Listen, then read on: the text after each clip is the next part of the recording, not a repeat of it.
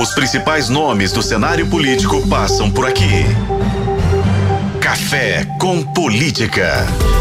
E o Café com Política de hoje recebe aqui em nossos estúdios, ao vivo, o deputado estadual pelo PL, Coronel Sandro. Ele que está no segundo mandato, é natural de Galileia, na região do Rio Doce, em Minas Gerais. Coronel, seja muito bem-vindo. Obrigado pela sua presença mais uma vez aqui na 91.7. Eu que agradeço, Léo. É sempre um prazer estar aqui falando na 91.7 aqui no Tempo. É, deputado, a gente já começa talvez com um assunto que seja um dos mais debatidos nos últimos meses é, na Assembleia Legislativa de Minas Gerais e também muito discutido na última legislatura, que é o regime de recuperação fiscal que o governo de Romeu Zema tenta aprovar na Assembleia com muita dificuldade na articulação política, na negociação ali com os deputados e teve um avanço aí nesta semana, né? Sim, mas Primeiro é importante frisar que é roubo. É o segundo maior roubo praticado nesse país, o que está sendo feito com Minas Gerais agora. Se o primeiro foi aquele protagonizado por Portugal em 320 anos, com cerca de mais de 600 bilhões de reais, com ouro e o diamante que tiraram daqui, e coincidentemente a maior parte de Minas Gerais, o segundo roubo agora são 158 bilhões que a União, que o governo federal quer tirar de Minas Gerais. Não é justo. Então, esse é o primeiro ponto que tem que ser colocado em discussão. Agora. E por que, que o senhor acha que é roubo? Eu acho que é roubo porque essa dívida que começou com menos de 10 bilhões lá em 1998, em pouco mais, aliás, em 25 anos, ela já está em mais de 150 bilhões. É uma dívida que não foi auditada adequadamente, para se estabelecer o que que é juro, o que que é correção, o que que é multa, o que que é taxa diferenciada do capital. Essa é a primeira constatação. Segundo, o Brasil tem histórico, você pode pegar aí para todas as situações para tratar de inadimplência. Tem lei de falência, para cuidar daquelas empresas que, por alguma razão, elas não estão em condição de honrar seus compromissos. Tem lei para tratar da pessoa física, é o caso da insolvência, quando acontece a mesma coisa com um cidadão como você, como eu. E todos os anos, você pode verificar, nesse momento tem um em vigor, tem um, um regime de financiamento aí para salvar empresas. E uma das características desses regimes é que, primeiro, ele estabelece que, se o pagamento da dívida for feito à vista ou parcelado ao longo do tempo, ele tem abatimento dos encargos. Isso é importante. E segundo, quando se negociam as dívidas, a, a ideia é salvar aquela pessoa que está numa situação, ou a empresa está numa situação de hipossuficiência perante todo o sistema, a dívida ela é congelada e se for ser parcelada, ela é parcelada, não sobe mais. Então, essa é uma outra característica de que o poder público coloca à disposição de todo o Brasil, seja pessoa jurídica, pessoa física, mas não coloca à disposição do Estado de Minas Gerais nesse momento. Lembrando que a situação do Estado de Minas Gerais, ela é única em todo o país. É uma situação de superendividamento, não vem ao caso aqui discutir quem são os responsáveis, são muitos ao longo do tempo, mas a situação tem que ser tratada de forma diferente. E a gente teve também a questão da Lei Candir, né? Com aquela é, não recebimento dos valores por meio do ICMS e uma compensação pela Lei Candir que nunca aconteceu. É, muitos hoje estão argumentando que a decisão do governo do estado foi equivocada de aceitar o acordo da Lei Candir, que previa uma compensação de mais de 100 bilhões para algo em torno de 8 bilhões, salvo alguma coisa assim. Olha, Naquele momento, todo mundo teve que aceitar, houve uma pressão muito grande do, do Poder Judiciário, do Supremo Tribunal Federal, para que se aceitasse. Era aceitar ou perder. Então, eu nem considero trazer à tona a discussão sobre Lei Candira agora novamente, porque isso não faz nenhum sentido. O que faz sentido é assim: o regime de recuperação fiscal proposto na Assembleia não é a solução. Não aderir a um regime que vá solucionar a situação da dívida de Minas também não é solução. Então o que, tem que se buscar? Agora está se fazendo o que já deveria ter começado a ser feito há muito tempo, é rediscutir uma nova situação para o estado de Minas Gerais se inserir nela. E aí isso passa necessariamente pela revisão da lei complementar 159, que é essa lei que estabelece as condições para que estados possam ingressar em regime de recuperação fiscal. Até porque, deputado, a gente recorda aqui para o nosso ouvinte que ah, esse atual regime de recuperação fiscal é, celebrado com a União não deu certo no sul do país, não deu certo com o Rio de Janeiro, é, outros acordos precisaram ser feitos. Então, por isso que é importante essa revisão na visão do senhor. Olha, mas não vai dar certo em lugar nenhum, porque as condições são draconianas. Porque, é claro, partindo do pressuposto de que todo esse recurso que causou esse endividamento, ele foi utilizado para o bem-estar da população, dos estados, especificamente aqui em Minas Gerais. Foi usado para investimento, infraestrutura, segurança pública, saúde, enfim, aquilo que é função constitucional do Estado. Ora, mas quando se estabelece as condições para pagamento, porque houve erro no passado? Sim, porque não se deveria permitir que entes federativos estados, municípios, no caso aqui é Minas especificamente, pudessem chegar a uma situação de endividamento dessa. E lá em 98, ou um pouco antes, a dívida era pagável. Mas parece que havia naquele momento no Brasil um sentimento de que há dívidas com a União não se pagam. É claro, você pegar o histórico do Brasil, é, tem perdoado dívida aí de outros países que tem, tem sofrido calote de outros países e não recebe. Então, fica com aquele sentimento, ah, por que que nós vamos pagar se o Brasil está perdoando dívida de outros países e nós aqui estamos impostos a um pagamento que não é necessário. Então você vai empurrando com a barriga. Só que esse empurrar com a barriga colocou agora Minas Gerais nessa situação absurda, caótica e que eu te falo. Aprovar o regime de recuperação fiscal não é solução, não aprovar o regime de recuperação fiscal não é solução. Tem que se buscar a terceira alternativa, considerar a situação do superendividamento de Minas e aí, eu já achei, se me permite alongar Sim, aqui um por pouco, favor. já achei muito importante. Primeiro, uma reunião com o governador, que o governador Romeu Zema teve com o senador eh, Rodrigo Pacheco. Segundo, houve uma reunião do vice-governador Matheus Simões com o ministro do da Economia lá, o Haddad. E agora está previsto para acontecer amanhã uma reunião com o presidente da Assembleia e o senador Rodrigo Pacheco.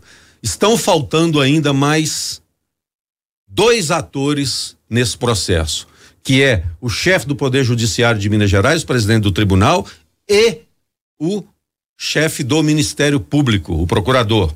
Porque é uma solução que tem que ser encontrada pelas pessoas que dirigem o Estado, dos três poderes, mais o Ministério Público, e tem que envolver a bancada federal de Minas na Câmara e no Senado. O governador Romeu Zema, desde que assumiu, ainda lá em 2019, ele vem tentando é, algum tipo de aprovação desse regime de recuperação fiscal e, e vem até dizendo, né, que a partir de fevereiro, caso não, não seja aprovado, poderia voltar a pagar os salários dos servidores em Minas Gerais parceladamente. O senhor acredita que há tempo hábil para essa terceira via, para essa terceira questão de discussão, como o senhor acha que deve ser feito? Ah, sim. Porque tudo que o governo Romeu Zema está falando são é, possibilidades existentes diante desse quadro. A aderir ao regime de recuperação fiscal com a legislação que está proposta aí, realmente pode aderir ou não aderir.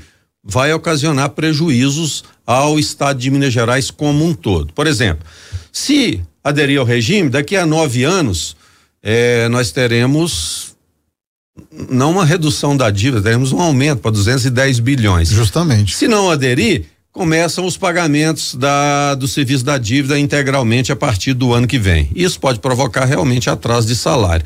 Aderindo ao regime, você vai ter uma restrição enorme, principalmente em relação ao funcionalismo público. É, com a questão de concursos, a previsão de tão somente duas recomposições de 3%, enfim.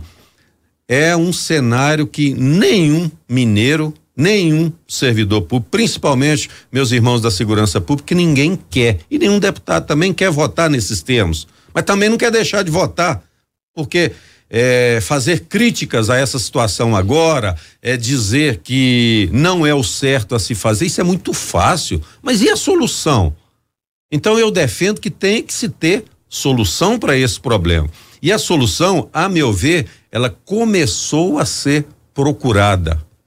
E aí, cê, a, voltando à pergunta. Sim. Sim, tem tempo. Tem que passar pelo Poder Judiciário. Tem uma ação lá que estabeleceu um prazo até o dia 20. Esse prazo, se as autoridades que hoje são responsáveis pela direção do Estado de Minas Gerais, eu digo todos, tanto na questão política quanto institucional, essas que eu citei aqui, mais os nossos representantes do Legislativo, todos envolvidos, o Poder Judiciário vai ter que ampliar o prazo. Por quê? Você lembra que eu falei que tem lei aí que cuida de empresa que está devendo, não pode pagar ninguém, deve, deve, não nega, mas paga quando puder e se der? Por exemplo, caso dessa aí que vendia milhas para viagem aí, tá no regime de recuperação fiscal. Lojas americanas, segundo constam, a dívida de mais de 40 bilhões. Tá no regime de Os recuperação credores judicial. nem sabem se vão receber. Exatamente. Aí você cuida de credores privados é, de uma empresa privada. Como é que você não vai cuidar de 20 milhões de mineiros de um ente federativo nessa situação? Então, primeira coisa que se faz, a legislação prevê, quando se trata de empresas, se trata de pessoa física, você arrola os bens, inventário dos bens. O que é que Minas Gerais tem de bens? Vou citar três aqui: Codemig, Semig, Copasa. Tem valores. Tem outros bens, outros ativos também em outras empresas? Tem. Então você tem que arrolar isso. Alguém deu ideia: ah, o novo acordo de Mariana poderia pegar lá os 40, 50 bilhões que caberiam ao Estado de Minas Gerais para usar para amortizar a dívida também poderia. Eu acho que nesse caso não é possível, porque é, aquilo tem finalidade, é para indenizar, para compensar danos, então não poderia ser usado para pagar dívida, esse caso. Mas nós temos CEMIG, temos Copasa, temos Codemig, temos um sem número de, de imóveis. Minas Gerais tem bens. Então a primeira coisa que se faz é o quê? Eu sou a favor completamente de privatizações, sempre defendi isso. É, o senhor já foi, inclusive, é, presidente dessa comissão extraordinária de privatizações na Assembleia. Exatamente. E, numa situação de normalidade, há algum tempo apareceu a ideia lá de federalizar as empresas públicas de Minas, essas três que eu citei aqui. Eu fui radicalmente contra, porque eu acho que não resolveria o problema, dentro de um contexto de normalidade. Eu até apresentei uma emenda é, que está tramitando na casa, proibindo essa federalização das empresas. Mas, diante desse contexto de uma dívida que muitos consideram impagável, é outro erro. Nós não podemos aceitar uma dívida como impagável, porque se ela é impagável, não vai ter solução, Minas Gerais vai deixar de existir. Aí eu sou a favor de um termo jurídico conhecido que chama-se dação em pagamento. Quando você está numa situação de insolvência, pessoa física, ou na situação de falência ou recuperação judicial, no caso de empresas, seus bens são colocados à disposição para pagar a dívida. Minas Gerais tem que fazer isso. E aí nós temos outros componentes. Você pode remanejar do orçamento. Você pode estabelecer depois que auditar a dívida, dar os abatimentos de acordo com o tempo que foi estabelecido para pagar e dividir em parcelas iguais. Aí sim, pode chamar Minas Gerais para o esforço. Aí eu acho que todos devem se envolver nesse esforço de pagamento. É, é deputado, é, para o nosso ouvinte poder compreender também o, o espectador, é privatizar, por exemplo, a gente tem hoje uma CEMIG que gera lucro é, privatizar seria a solução, não seria desfazer de um bem que não está em prejuízo, apesar de que a gente ainda cobra por investimentos, por melhorias do serviço que infelizmente não ocorrem atualmente, né? Mas privatizar seria a solução, o Estado desfazer desses bens é, valiosos e depois cair numa situação de dívida e não ter mais o que vender? A questão de privatizar ela, em regra, ela não está associada se a empresa é rentável ou não é rentável tudo tem a ver com a gestão. Se você observar, por exemplo, no período de quatro anos do último governo, do governo Bolsonaro, antes do governo Lula, todas as estatais, eh, eh, as estatais no, no cômputo geral, uma ou outra não teve condição de se recuperar, elas tornaram-se rentáveis, elas começaram a dar lucro, para usar um termo que todos eh, são mais familiarizados com ele. Sim. Isso se observar agora, essa soma geral, em 10 meses de governo, do atual governo Lula, as empresas já começam a dar prejuízo novamente. O Tesouro Nacional vai ter que cobrir. Então é o seguinte, quando a gente defende a privatização de empresas em áreas de domínio econômico que não é prioridade do Estado, nós estamos querendo é que a iniciativa privada exerça um papel maior, o Estado ele seja reduzido a um ponto que ele cuide daquilo que é essencial, que é a saúde, que é a educação, que é a infraestrutura, que é a justiça, que é a polícia. Porque quanto menos atividades fora das suas competências ou características o Estado tiver, ele vai ter mais condições de cuidar daquilo que é importante. Então a rentabilidade da empresa não pode ser usada como um critério para que ela não seja privatizada. Porque é, os, as questões que estão em jogo são bem mais complexas do que isso. Então, agora, é difícil você vender algo que não está dando lucro. Normalmente vai ser vendido por um preço de banana. Agora, se é uma empresa saudável, ela tem a possibilidade de conseguir grandes valores no mercado ao ser vendido. Isso é qualquer bem. Então, é, essa é a diferenciação que deve ser feita. Às vezes as pessoas confundem tem uma questão de conceito do que, que divisão de Estado que a gente tem quando se trata de maior participação do Estado ou menor participação do Estado nas atividades econômicas. Eu acho que nas atividades econômicas é só intervenções eventuais quando o próprio mercado não dá conta de seguir sozinho. É, deputada, vamos mudar de assunto para que a gente possa abordar outros temas também com o senhor. É, agora são 8 e 49 O senhor está na defesa das APAES, Associação de Pais e Amigos dos Excepcionais, especialmente aqui em Minas Gerais. É, anos atrás, até mesmo décadas anteriores, a gente via um empenho muito grande, seja dos políticos e das empresas, a favor das APAES, as associações, apesar das dificuldades, conseguiam sobreviver com mais tranquilidade. E hoje esse apoio tem se reduzido drasticamente, né, deputado? O senhor concorda?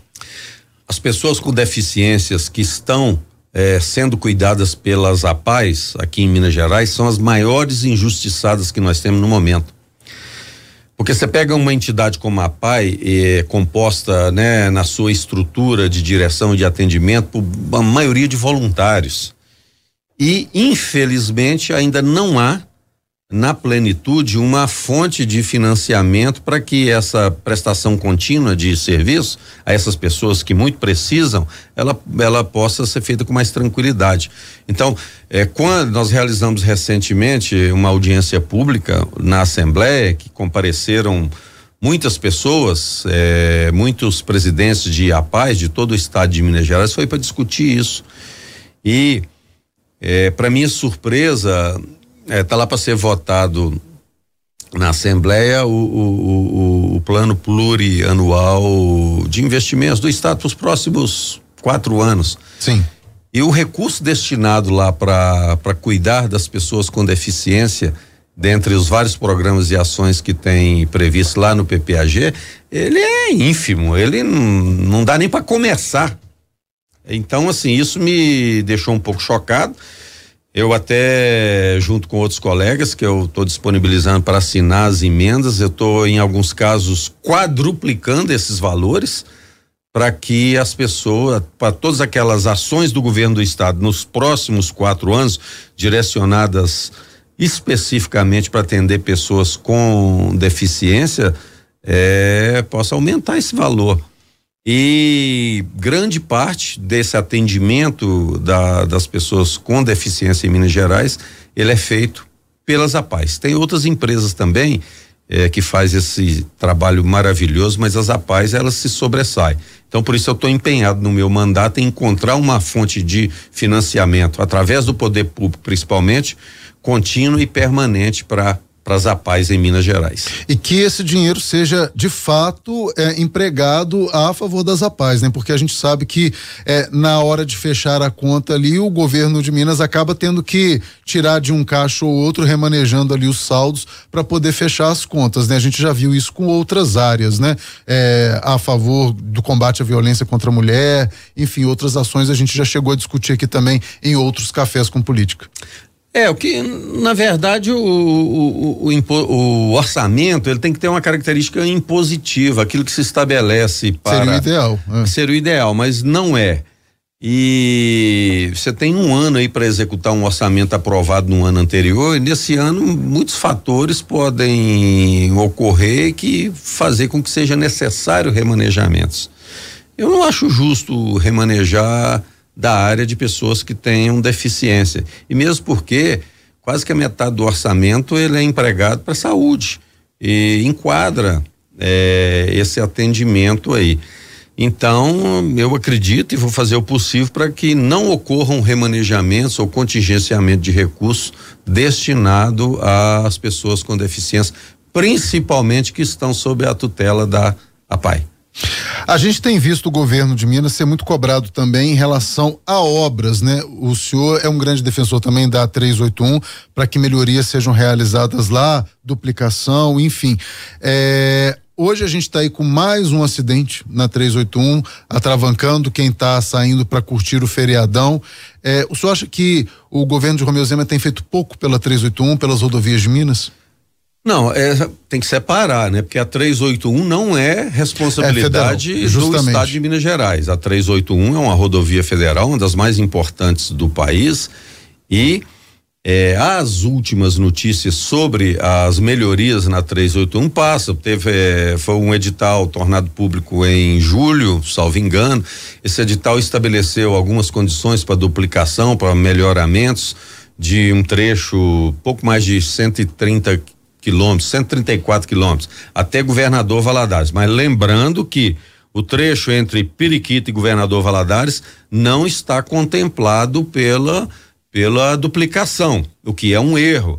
É, toda a bancada de Minas, principalmente aqueles que têm ligação ali com o Vale do Rio Doce, estão lutando junto ao governo federal para que isso seja revisto, porque é importante essa duplicação.